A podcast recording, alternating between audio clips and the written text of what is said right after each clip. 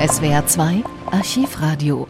Ende der 1970er Jahre kommt es zu neuen Spannungen im Kalten Krieg zwischen den Ländern des Warschauer Paktes und den NATO-Staaten. Der Westen fühlt sich durch die Stationierung sowjetischer Mittelstreckenraketen in Osteuropa bedroht. Am 12. Dezember 1979 einigen sich die Außen- und Verteidigungsminister der NATO-Staaten in Brüssel auf den NATO-Doppelbeschluss. Eine folgenreiche politische Entscheidung, die bei vielen Menschen die Angst vor einem neuen atomaren Wettrüsten schürt und einer der Treiber wird für die Friedensbewegung der 1980er Jahre.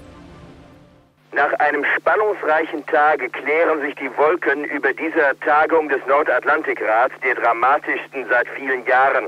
Soeben scheiterte im belgischen Parlament ein Misstrauensantrag der gegen die NATO-Nachrüstungsbeschlüsse eingestellten, meist sozialistischen Abgeordneten.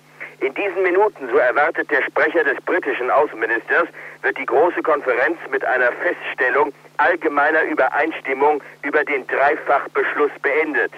Erstens Nachrüstungsbeginn 1980 dadurch, dass die Produktion zweier Typen von Atomraketenträgern in den USA aufgenommen wird.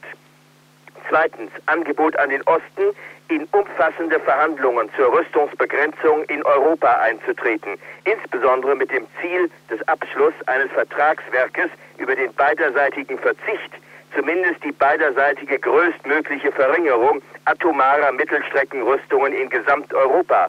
Drittens, für den Fall, dass es hierzu keine greifbaren Ergebnisse binnen vier Jahren gibt, die Bereitstellung bis in die Sowjetunion reichender nuklearer Raketenrüstungen, wie sie jetzt in Amerika produziert werden, in fünf Staaten Westeuropas. Schon in aller Kürze sollen, von wem wissen wir hier im Augenblick noch nicht, Gespräche mit den Sowjets über den Stopp ihrer Raketenproduktion, also der gegen Westeuropa gerichteten SS-20-Waffen und über den Stopp der weiteren Auslieferung solcher Raketen an die roten Streitkräfte geführt werden. Dies sind die großen Linien dessen, was jetzt erkennbar wird. Außenminister Genscher hatte die zweite Runde der Verhandlungen im Nordatlantikrat heute spät nachmittags mit großem Verständnis für die zögernden Regierungen Hollands, Dänemarks und Belgiens eröffnet. Diese drei Regierungen sind selbst für die Nachrüstung, hatten aber große Schwierigkeiten seit Monaten mit ihren Parlamenten und Parteien. Belgien akzeptiert im Grundsatz, den beiden anderen sagte Genscher, wir Europäer können nicht von Amerika das Opfer der eigenen Existenz zum Schutze Europas fordern, ohne selbst unseren Teil beizutragen. Vor allem aber haben nach Genschers Überzeugung Abrüstungsgespräche mit dem Osten nur dann Erfolgschancen, wenn der Westen einen Verzicht auf die Waffen anbieten kann, die er anderenfalls in vier Jahren bereitstellen müsste. SWR 2 Archivradio. Viele weitere historische Tonaufnahmen gibt es, thematisch sortiert, unter archivradio.de.